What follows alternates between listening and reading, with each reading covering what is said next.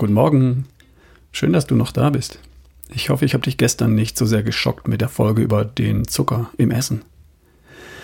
Da ist die Information, dass in einer Scheibe Brot die gleiche Menge Zucker steckt wie in sieben Stück Würfelzucker. Dieses Bild ist so weit weg von dem, was wir üblicherweise im Kopf haben, da schreit es förmlich nach Ja, aber. Ich sehe schon, wie bei manchen ein großer Aufkleber mit der Aufschrift Fake News draufkommt.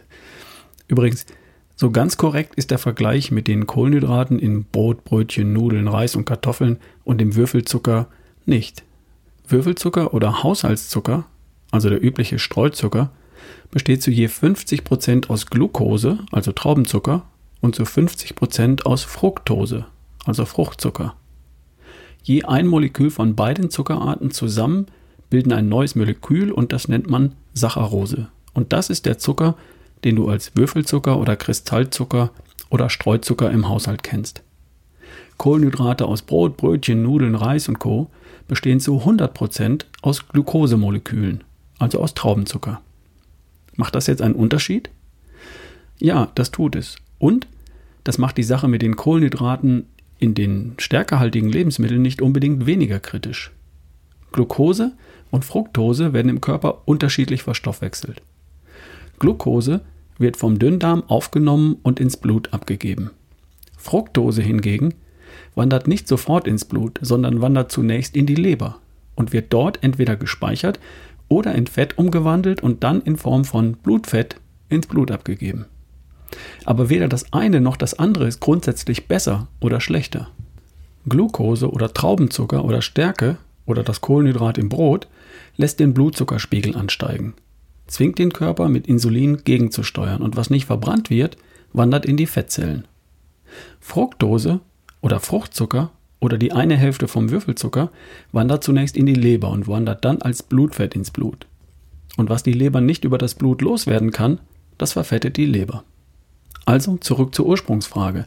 Macht es einen Unterschied, ob du Brot, Brötchen, Nudeln oder Reis, also Glucose, sprich Traubenzucker isst, oder Haushaltszucker? Ja, das eine macht mehr Blutzucker und das zweite macht mehr Blutfett und Fettleber. Und nein, denn in beiden Fällen gilt, wenn du mehr zu dir nimmst, als du kurzfristig verbrennst, dann wird es zu Fett. Aber das wusstest du im Grunde schon.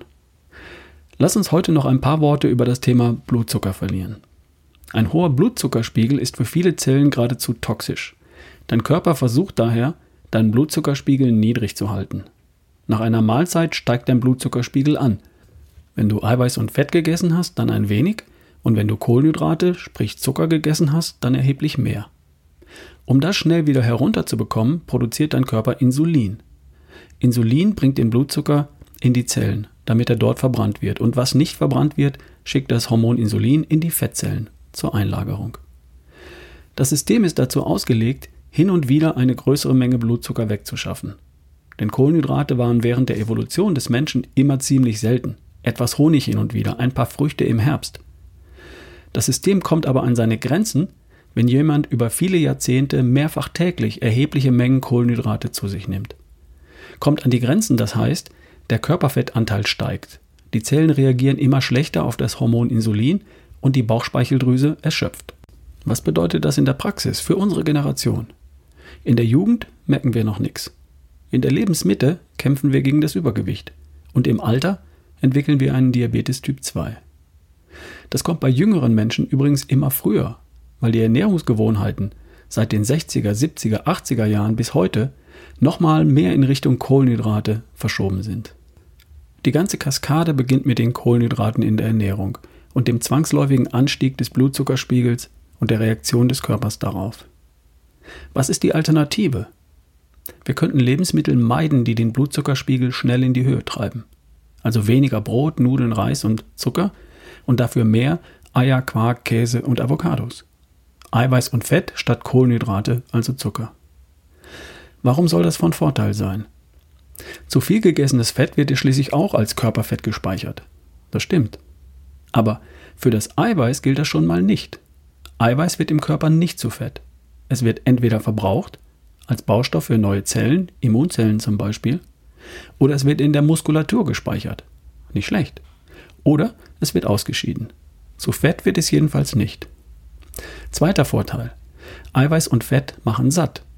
Der Körper hat einen gewissen Bedarf an Eiweiß und Fett und wenn der gedeckt ist, dann verschwindet der Hunger.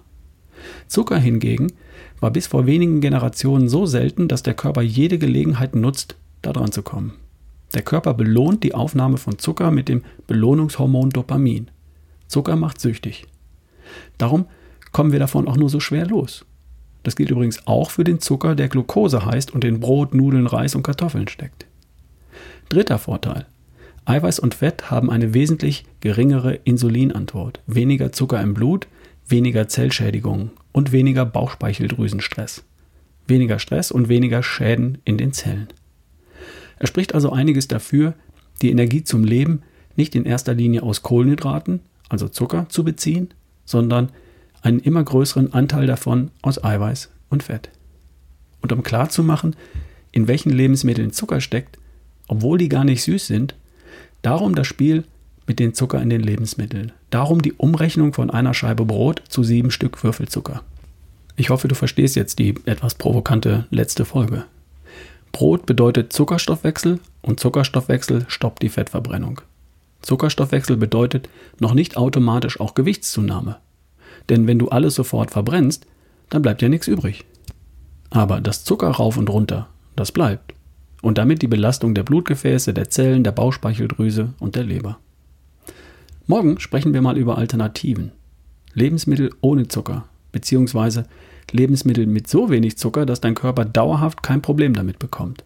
Da gibt es viele gute und leckere Alternativen, glaub mir.